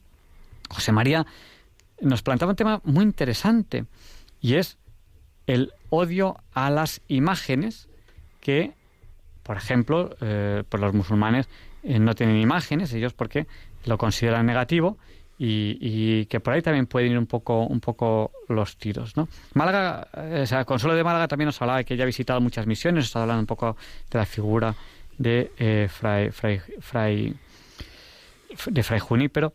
Y, y bueno, Fernando de Burgos nos propone que, nos pregunta, que qué propone esta, por llamar de alguna manera, progresía americana eh, al hacer, al apoyar todo esto. Once preguntas complejas, enrevesadas. Bueno, ¿por dónde, por dónde empezamos, eh, don Manuel Lucena? Eh, Pues, don eh, Luis. por el Empecemos por el principio. es una buena forma de empezar. Bueno, primero, primero que todo, eh, muchísimas gracias porque han hecho ustedes y han planteado unas cuestiones, por, por supuesto, eh, algunas de ellas sí creo que podemos aportarles, ¿no, Luis? Alguna, eh, podemos llegar a alguna, algún tipo de aproximación, pero otras, en cambio, va a ser mucho más complicado. Pero yo sí creo que es bueno que empecemos por la primera, ¿no? Creo que planteaba a doña Antonia la cuestión de, y hay varias preguntas que giran alrededor de la cuestión del odio al bien. Bueno, yo creo que la definición de un gobierno populista es precisamente el del cortoplacismo y el del eh, tactismo permanente. Y en ese sentido, cualquier político populista es un político profesional al cual sencillamente lo que le interesa es el rendimiento inmediato y por lo tanto eh, la acción política vinculada con la bondad pues sencillamente no está en sus planes, ¿no? Y, y en ese sentido yo creo que la razón, yo, yo compartiría con usted que hay una un odio al bien, podemos decirlo así con todas las letras, y los políticos populistas, las grandes dictaduras totalitarias, todas han tenido estrategias populistas. Yo coincidiría con usted. Eh, por supuesto, lo que comentaron vinculado con la envidia, yo creo que está perfectamente vinculado con esta cuestión. La ausencia de alegría, yo creo que hay una economía moral del resentimiento ¿eh? detrás de todo esto. Hay un concepto que utilizamos algunas veces que es el concepto del contagio emocional. Hay una situación pandémica también de estas personas que directamente se reúnen, socializan y se y son capaces de canalizar su agresividad y su violencia de esta manera. Falta de educación, sin la menor duda. Yo creo que yo coincidiría absolutamente en, esta cuestión. Luis, ¿qué piensas de estas tres posibles preguntas respondidas de esa manera? Pues yo creo que nuestros abuelos decían aquello de que la ignorancia es osada, ¿no? Y no, no les faltaba razón. Yo creo que también una de las preguntas que nos han hecho y que está en relación con, con, las, con las primeras cuestiones levantadas es qué podemos hacer, porque decía precisamente don Julián Marías, al que ha evocado don Manuel, pues él se decía, bueno, eh, ¿qué, ¿qué pienso yo, qué creo yo, eh, qué puedo hacer y qué me pueden hacer, ¿no? A la base de su, de su ontología, ¿no? Y ¿qué puedo hacer ante estas cosas? Entonces, hay dos formas de enfocar el problema, a mi juicio. Una que es un poco ilusoria, que es la idea de, bueno, pues vamos a organizar fundaciones, asociaciones, acción política, vamos a hacer en, lo, la medida de lo posible a apoyar a aquellos grupos o aquellas instituciones que de alguna forma redunden en dar a conocer la, la, realidad, es decir, el estudio del pasado, porque el, el pasado antes, antes, de juzgarlo habría que empezar por conocerlo, ¿no? Sería interesante, vamos.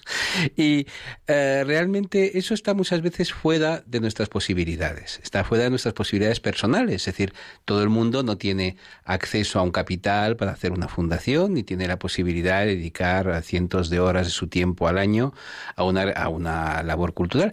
Pero yo digo siempre que la revolución revolución cristiana es decir, la revolución personal, individual, es que cada uno de nosotros podemos hacer algo ejerciendo, ejerciendo de españoles, ejerciendo de personas cultivadas. Es decir, hablar bien nuestro idioma, hacer un esfuerzo para hablar bien nuestro idioma, para conocerlo mejor, instruirnos.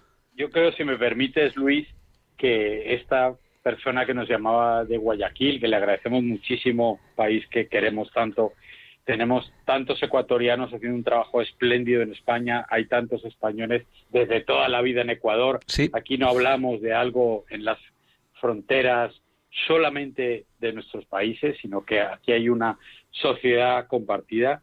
Yo creo que lo que podemos hacer es leer historia, mm. ser exigentes, debatirla, por supuesto, ser influyentes y tener, ser muy conscientes de que mm, papá Estado no va a hacer nada por nosotros, todo Obviamente. seguramente, pero sí podemos y debemos aspirar a conocer y a ser personas cultas, en el mejor sentido de la palabra. Cultos, cultos en el sentido que nos ayuda a vivir mejor, saber estas cosas. Y eso es algo que no podemos abdicar de ello. Yo me cansa mucho a veces esta queja permanente es que están haciendo esto o lo otro. Claro que deberían hacerlo, ¿no? Nos traicionan y se traicionan a sí mismos estos políticos, sin la menor duda. Pero hay mucho que nosotros podemos hacer. Totalmente. Leer bien, leer con buena calidad, leer buenos libros de historia. ¿No te parece, Luis? Absolutamente. Do- do- don Manuel, tenemos que terminar la entrevista de aquí a cuatro minutos y medio. Pues entonces me voy a lanzar, me voy a lanzar a responder muy rápidamente dos o tres cositas. Claro. ¿Por qué, por qué América se llama América?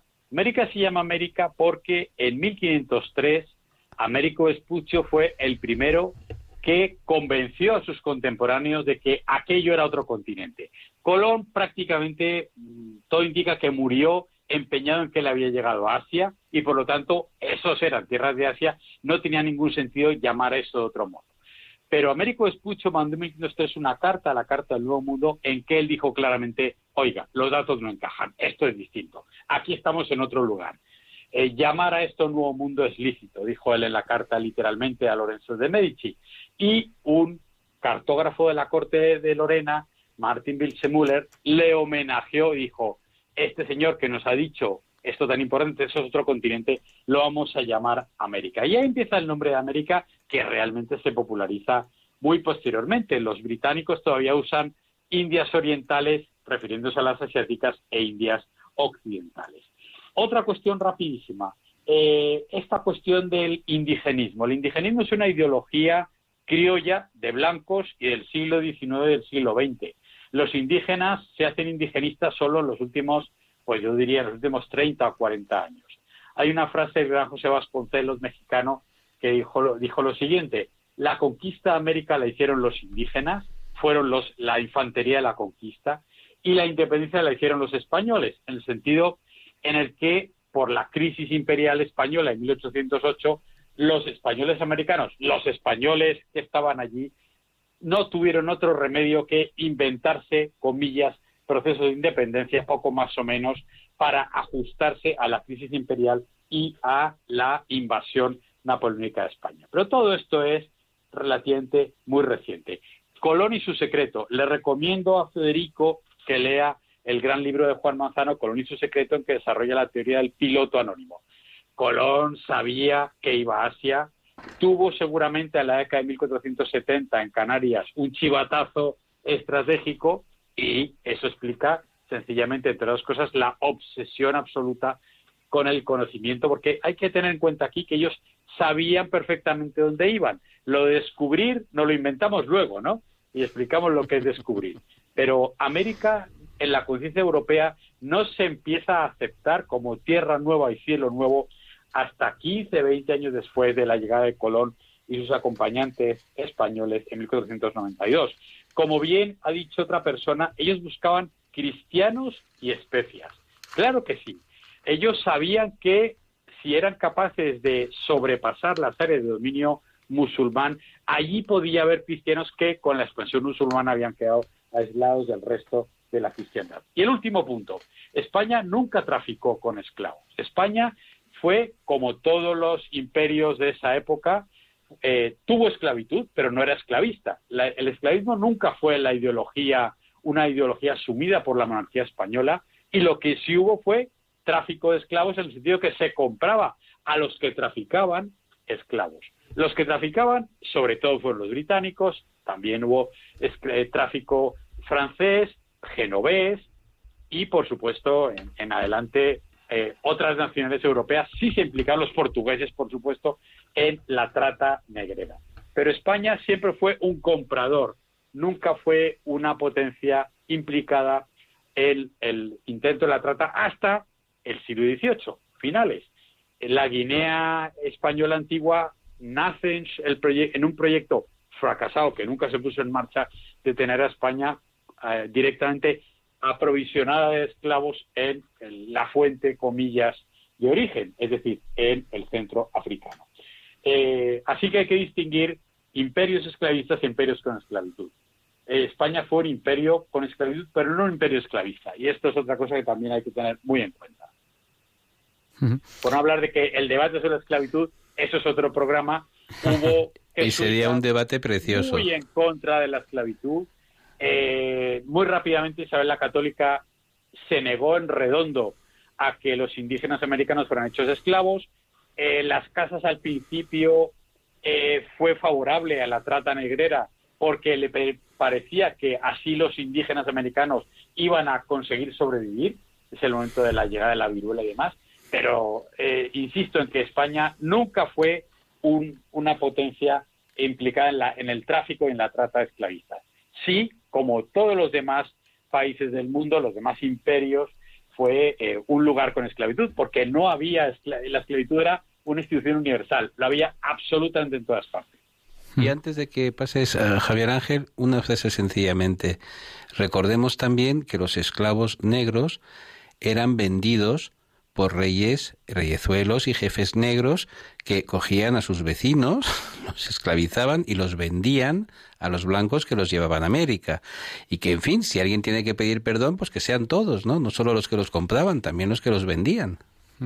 Sí, pero digamos, ahí, Luis, eh, hay una, una cuestión crucial que es explicar la perduración de la esclavitud en la España del siglo XIX. Y eso tiene que ver, vamos a decirlo claro, con las élites cubanas. Con la sacarocracia cubana, sí. La sacarocracia. o sea, la esclavitud no desapareció antes en España por la presión política terrible de los dominios periféricos y en particular de los cubanos, porque eran los grandes dueños de las haciendas azucareras. Apoyados en la alta burguesía catalana, que podríamos hablar de ello.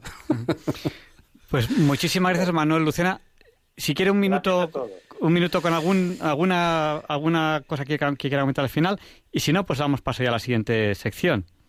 Pues yo de verdad, sobre todo agradecerles a todos sus preguntas que han sido espléndidas, nos ayudan a seguir pensando en la complejidad del pasado, que es la complejidad del presente. Yo siempre digo que la historia es lo que trata es del futuro, así que cuanto mejor historia sepamos y más nos impliquemos en conocer la experiencia que nos precede, seguro que vamos a poder, bueno, ser mejores ciudadanos y ser mejores personas. Y, desde luego, pues e, esta emoción es la que nos eh, lleva a seguir trabajando duramente. Seguro que sí, Luis, ¿no, te parece? Absolutamente. Y es, es, un honor para Diálogos con la Ciencia que Manuel Lucena haya dicho que sí, porque hay que tener en cuenta que la idea de este programa vino la semana pasada cuando un oyente nos llamó y dijo, quiero que nos gustaría que tratasen este tema. Y, se lo dijimos a Manuel Lucena y nos dijo que sí y se lo agradecemos un montón.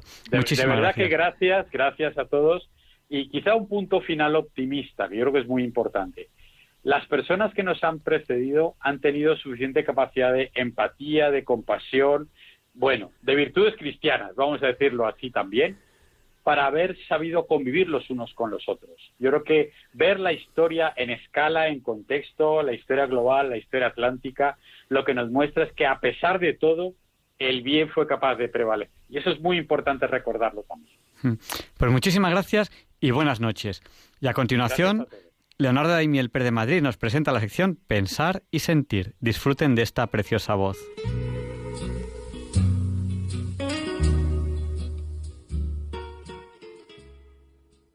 Buenas noches, queridos oyentes de Radio María. Soy Leonardo Daimiel y celebro estar de nuevo con ustedes. Hoy les voy a leer en Pensar y Sentir un texto que ha sido escrito por Enrique Pallarés Molins, doctor en psicología y profesor emérito de la Universidad de Deusto. Es un texto amplio, por lo que no me voy a extender en la presentación. Su lectura me ha parecido muy interesante y por su extensión lo voy a leer en dos partes durante este programa y el siguiente. Este texto ha sido escrito en situación de atenuación de las medidas de contención contra el virus. Enrique Pallarés lo ha titulado Emociones y Pandemia. Y su primera parte dice así. Disminuye la gravedad del problema sanitario y pasan a primera línea las consecuencias económicas y sociales. En esta situación se me ocurren algunas reflexiones en torno a las emociones o actitudes emocionales que considero que han jugado o juegan un papel importante en esta crisis. En primer lugar, miedo, ira y aflicción. Tal vez sean el miedo y la ansiedad las emociones protagonistas de esta tragedia. Miedo respecto a la salud, ser contagiado o contagiar. Y miedo a las consecuencias laborales, económicas, etc. Pero sobre todo miedo generalizado o ansiedad difusa respecto a un futuro incierto. El miedo, presente a lo largo de la historia, nace con el ser humano y le acompaña durante toda su existencia. Pero de vez en cuando surgen estas factorías del miedo, es decir, acontecimientos como las pestes y las guerras, potentes generadores y propagadores de miedo. Novedad para los que vivimos en los países desarrollados, pero habitual para millones de personas del mundo. El que fue presidente norteamericano Franklin Roosevelt afirmaba en 1933 que a lo largo, a lo único que debemos tener miedo es al miedo mismo, al terror sin nombre, irracional e injustificado, que paraliza los esfuerzos necesarios para convertir el retroceso en avance.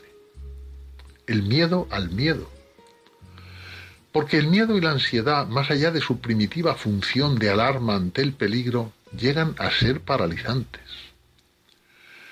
Las terapias psicológicas utilizan la técnica de exposición o acercamiento a lo temido, sin imprudencias, para evitar que el miedo se desborde.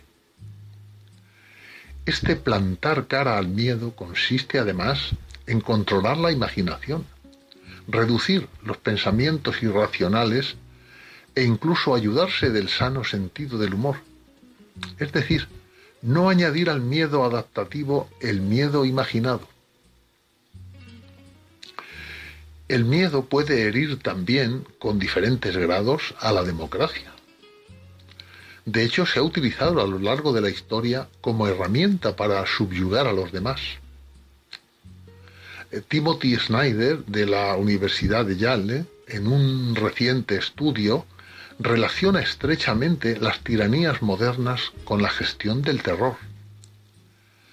Advierte que las situaciones productoras de intenso miedo pueden servir para que los autoritarios traten de robustecer su poder, suspendiendo o limitando los controles democráticos más allá de lo necesario, así como reduciendo la transparencia y la libertad de expresión, sea directamente o con la desinformación programada.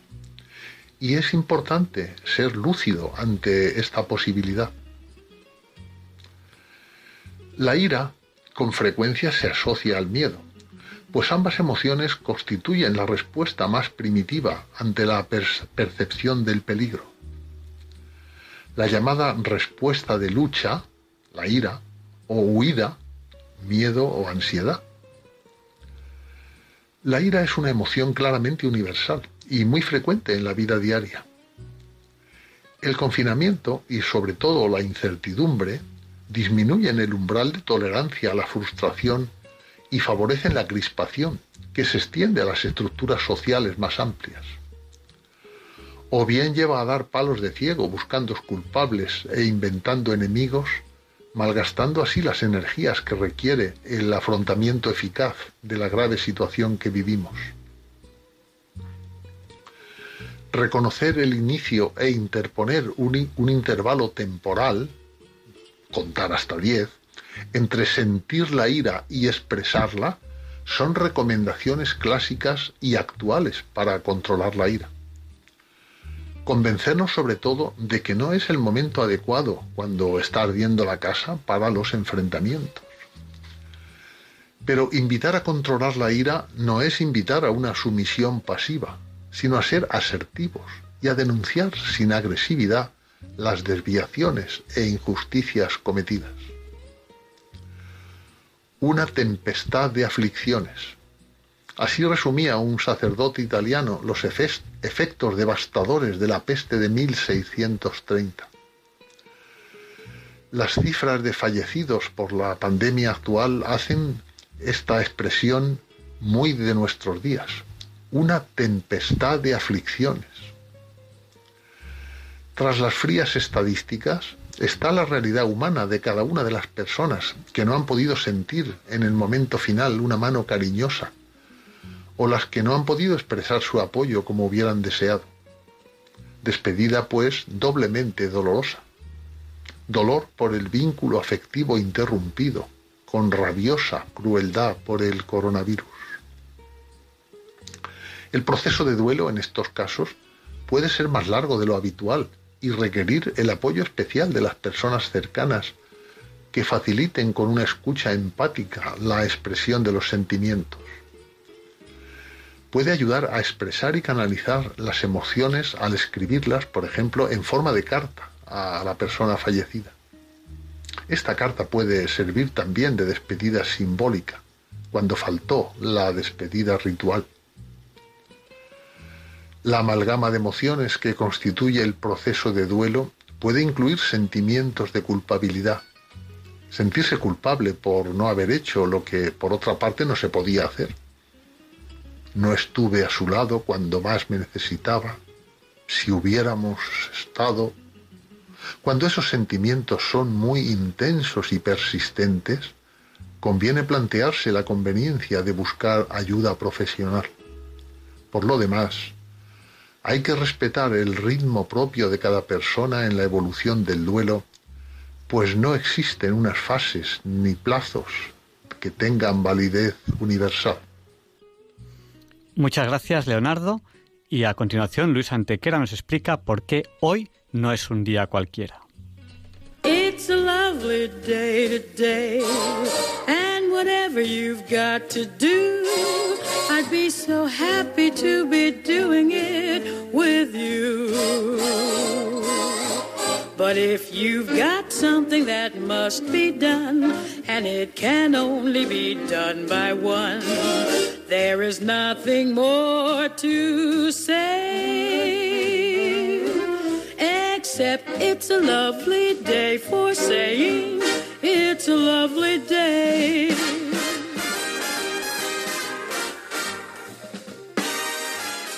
No, Javier Ángel, no, directos compañeros de Diálogos con la Ciencia, no, queridísimos oyentes de Radio María. Claro que no es un día cualquiera, ningún día es un día cualquiera. Y este que nos disponemos a comenzar ahora mismo, tampoco, porque en fecha tal, pero del año 324, tiene lugar la batalla de Adrianópolis, en la que Constantino el Grande derrota a Licinio, convirtiéndose así en el único emperador romano en una pugna que había comenzado con varios candidatos.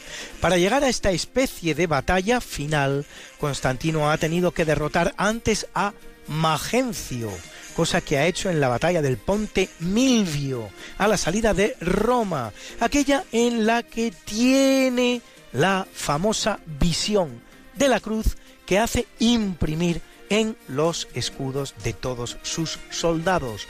Y Licinio, por su parte, a Maximino, cosa que hace en la batalla de Ciralum. Y en 987, al fallecer Luis V, último rey carolingio, sube al trono Hugo Capeto. Sus descendientes, los Capetos, reinarán en Francia hasta 1328, más de tres siglos, pero las dinastías posteriores de los Valois, los Borbones y los Orleans también descenderán de Hugo Capeto.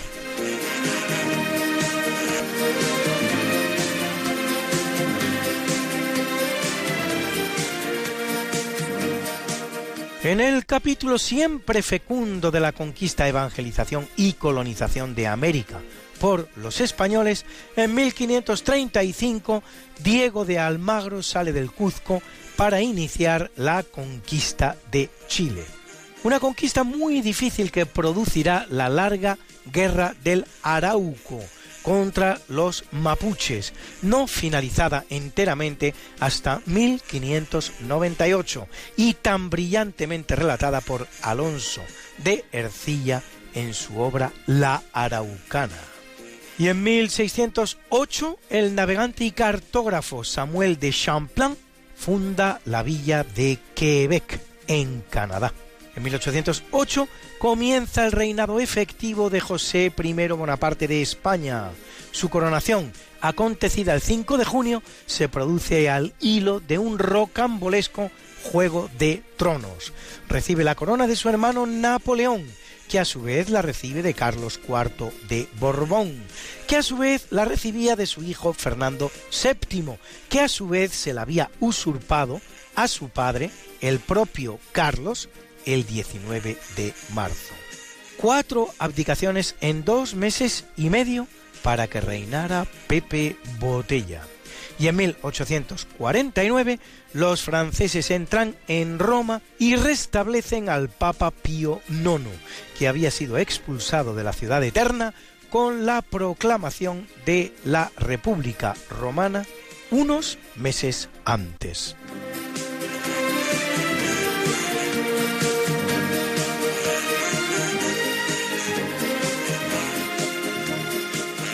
Y en 1886 el alemán Karl Benz patenta el Benz Patent Motorwagen, primer automóvil autopropulsado. En 1941, en el marco de la operación Barbarroja de invasión de la Unión Soviética por parte de Alemania, que pone fin a la alianza germano-soviética que ha durado dos enteros años durante la Segunda Guerra Mundial, los alemanes destrozan las defensas del ejército ruso del general Paulov. Un inicio propicio de una campaña que terminará muy mal para los alemanes. Y en 1946, tras ser conquistada y gobernada por los Estados Unidos, desde que en 1898 los filipinos se pusieran en manos norteamericanas para expulsar a España, Filipinas adquiere por fin la independencia. Curiosamente lo hace en la misma fecha en que 16 años más tarde, en 1962, Argelia consiga la suya de Francia.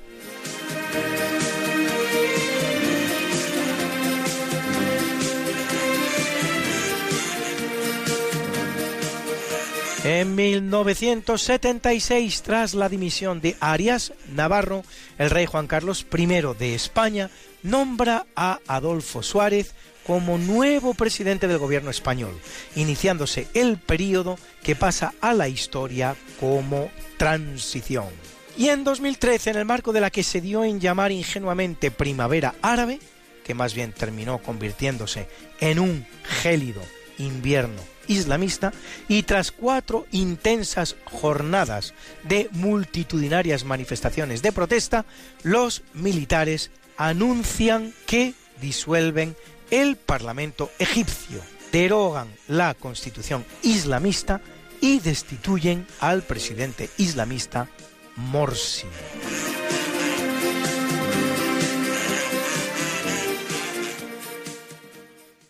Bruna nació María y está en la cuna, nació de día, tendrá fortuna. Bordará la madre su vestido largo y entrará a la fiesta con un traje blanco. Y será la reina cuando María cumpla 15 años. Te llamaremos Negra María, Negra María que abriste los ojos en carnaval. En el capítulo del natalicio nace en 1421 en Florencia Juan Cosme de Medici, hijo del gran fundador de la dinastía Medici, Cosimo di Medici como su padre, banquero e importante mecenas de las artes, que apoya la obra de artistas como Mino da Fiesole, Donatello o Filippo Lippi, entre otros muchos. En 1518 el médico y botánico chino Li Shizhen, autor del Benkao Gangmu o compendio de materia médica, considerado como el mayor naturalista de China y en 1782 Pierre Berthier, geólogo y mineralogista francés, que describe la bauxita, roca sedimentaria con alto contenido en aluminio, cosa que hace en la localidad de Le Box, escrito Les Baux, en la Provenza francesa, de donde su nombre bauxita.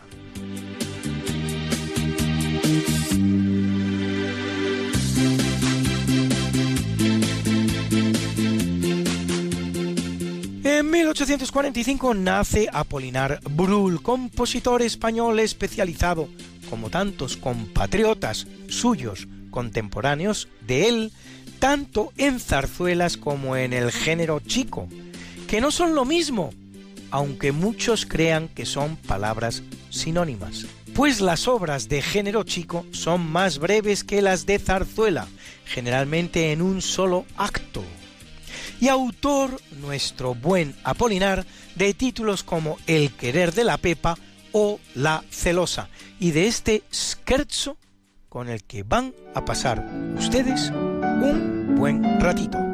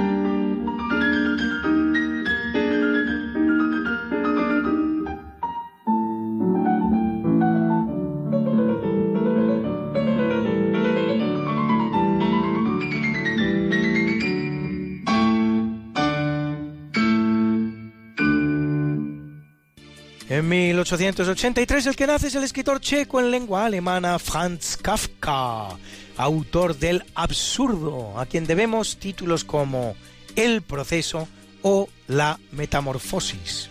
En 1888 en Madrid el periodista y escritor Ramón Gómez de la Serna, inventor del género literario conocido como greguerías.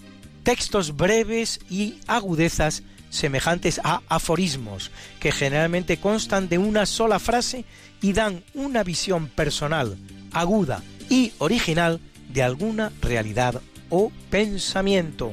Y hace exactamente 100 años hoy, un entrañable personaje de la infancia de muchos de ustedes, el payaso Gaby, parece mentira, 100 años ya, uno de los tres payasos de la tele, junto con Fofó y Miliki, con quienes cantaba temas tan entrañables como este. Un barquito de cáscara de nuez adornado con vela de papel se hizo hoy a la mar para lejos llevar goticas doradas de miel. Un mosquito sin miedo va en él muy seguro de ser buen timonel y subiendo y bajando las olas, el barquito ya se fue. Navegar sin temor en el mar es lo mejor, no hay razón de ponerse a temblar. Y si viene negra tempestad, reír y remar y cantar. Navegar sin temor en el mar es lo mejor, y si el cielo está muy azul, el barquito va contento por los mares lejanos del sur.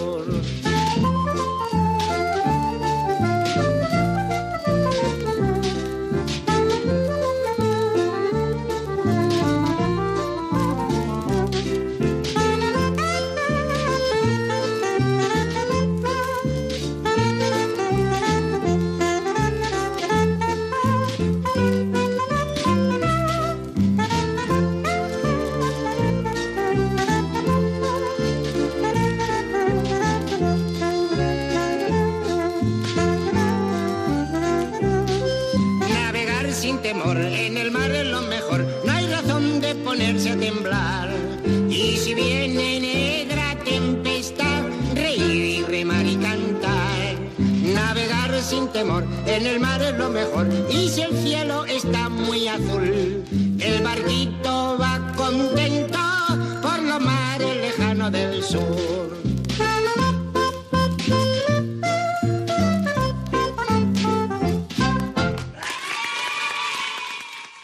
En 1926 nace Vladimir Bogomolov, escritor soviético autor de El momento de la verdad, conocida también como Agosto del 44, que relata la historia de los operativos Smersh, que seguían a las líneas militares rusas en su avance hacia territorio alemán durante la Segunda Guerra Mundial, eliminando a los que llamaban saboteadores antisoviéticos, en realidad casi todos. Y en 1927 Ken Russell, cineasta británico, director de títulos como Women in Love o La Pasión de China Blue.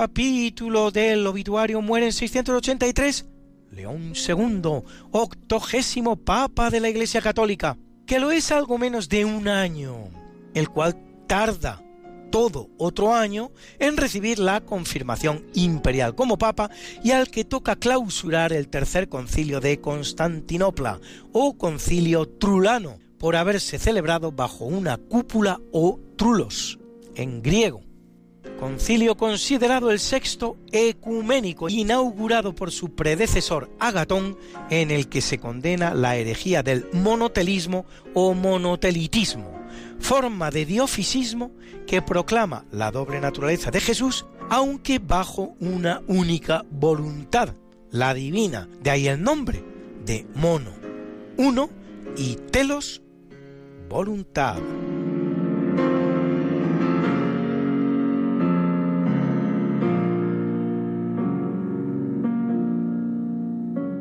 En el capítulo, una vez más, de la fecunda obra colonizadora española en América, muere en 1543 Juan Rodríguez Cabrillo, marino y explorador portugués al servicio de la Corona de Castilla, que realiza uno de los primeros viajes a Norteamérica por la costa de California y funda la ciudad mexicana de Oaxaca, escrita Oaxaca. Y en 1642 muere María de Medici, reina consorte de Francia como segunda esposa de Enrique IV de ese mismo país y regente de Francia siete años hasta la mayoría de edad de su hijo, el futuro Luis XIII.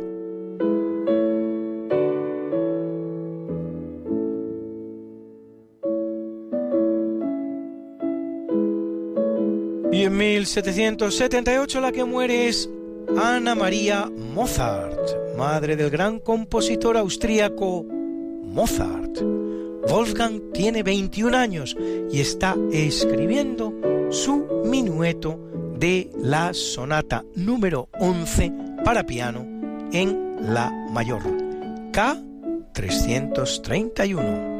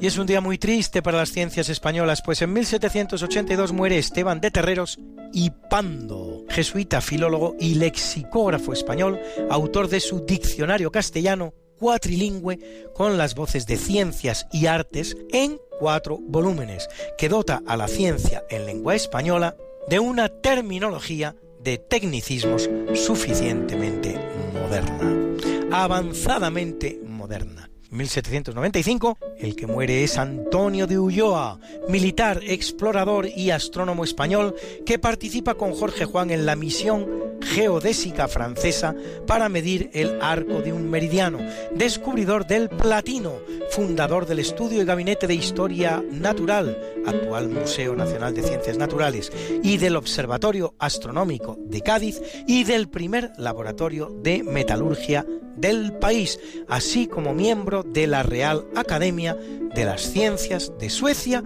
y de la Academia Prusiana de las Ciencias. Ahí es nada, don Antonio de Ulloa. En 1799 el que muere es Pedro García de la Huerta, sacerdote e historiador del arte, autor del Comentarios de la pintura encáustica del pincel. Y en 1898 el marino Fernando Villamil, que idea uno de los navíos militares más operativos nunca construidos, el Destructor.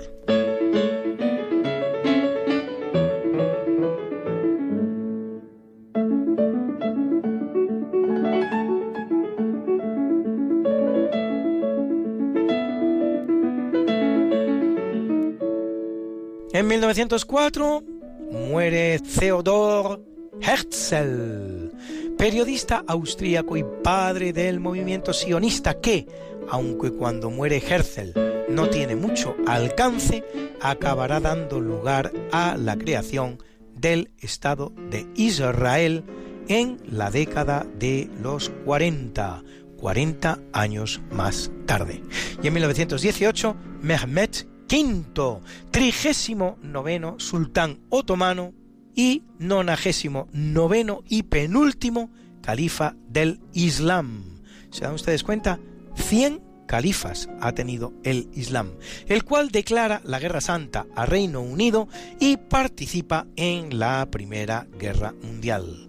Y es un día nefasto para los fabricantes de automóviles, porque en 1935 muere André Citroën, fundador en 1919 de la marca automovilística Citroën, primero en Europa en emplear métodos de trabajo en cadena y pionero en temas tales como el encendido eléctrico y la tracción delantera. Y en 2012, Sergio Pininfarina, diseñador italiano de automóviles de firmas tan importantes como Ferrari. Linda está la mañana en que vengo a saludarte.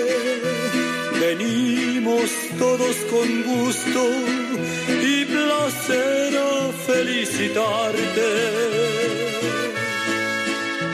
El día en que tú naciste, nacieron todas las flores.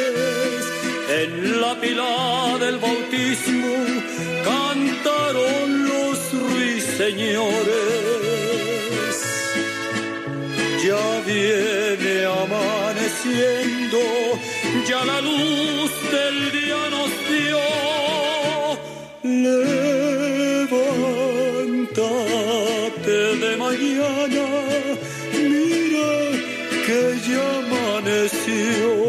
felicitamos hoy al astronauta estadounidense Harrison Schmitt, duodécimo y último hombre en pisar la luna. Cumple 85 y al gran actor Tom Cruise que cumple lo contrario, la cifra invertida, 58, a quien han visto ustedes en filmes tales como Eyes Wide Shut, con los ojos cerrados, o la serie Misión Imposible, y al piloto alemán de Fórmula 1 Sebastian Vettel que cumple 33, y a la guapa Shawnee Smith actriz norteamericana que trabaja en películas como Armageddon o Living Las Vegas, que cumple 51, y a la preciosa y elegante Connie Nielsen, bailarina y cantante danesa, que cumple redondos 55 y es capaz de hablar correctamente danés, alemán, inglés, sueco, francés e italiano. Ahora, Connie, a por el español. Stop me on the corner. Swear you hit me like a vision. I, I, I wasn't expecting. But who am I to tell fate where it's supposed to go with it? Don't you blink, you might miss it. See, we got a right to just love it or leave it. You find it and keep it. Cause it ain't every day you get the chance to say,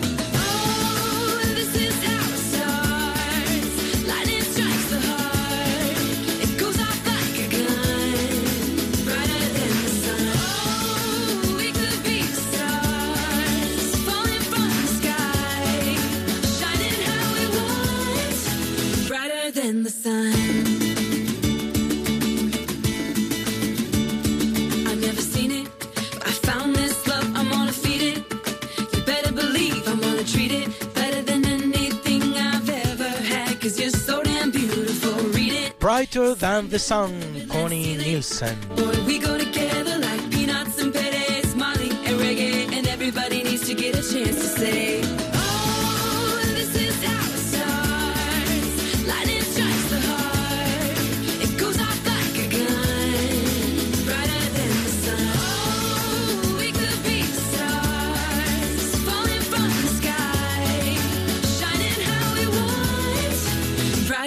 the sun.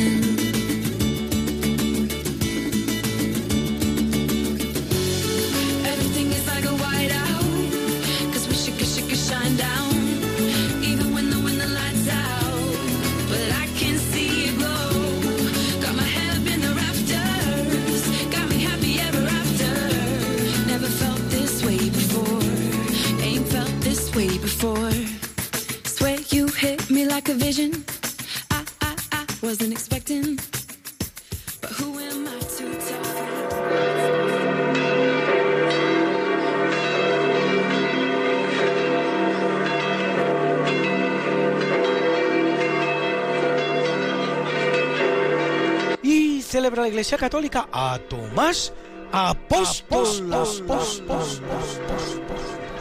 El apóstol incrédulo, también llamado Dídimo o el mellizo. Y a León II, Papa, a Eulogio Jacinto Marcos Muciano, Mustiola e Ireneo, mártires, a Anatolio, patriarca, a Beltrán, Cresto, Dato, Eusebio y Germán, obispo, y a Dartina y Heliodoro, confesores. Celebra Argentina el Día del Bioingeniero, el del aeromodelista y el del locutor. Felicidades Javier Ángel, felicidades queridos compañeros, felicidades a todos nuestros colegas locutores de Radio María y de toda la radio española.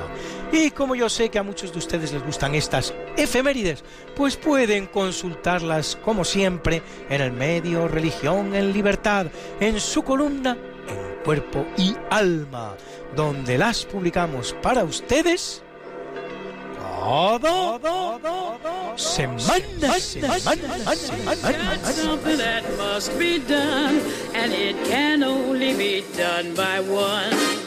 There is nothing more to say, except it's a lovely day for saying it's a lovely day.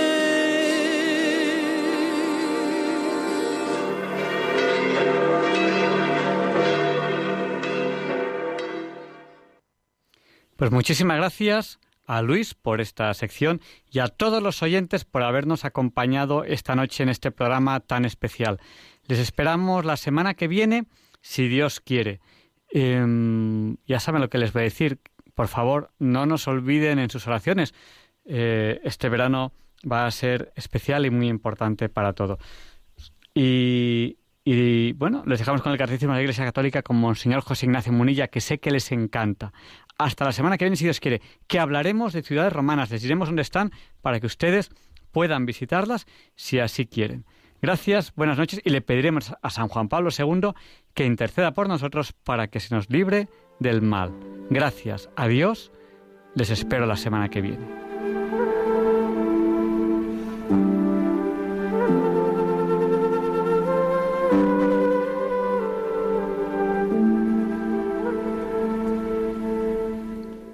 Y así concluye en Radio María el programa Diálogos con la Ciencia.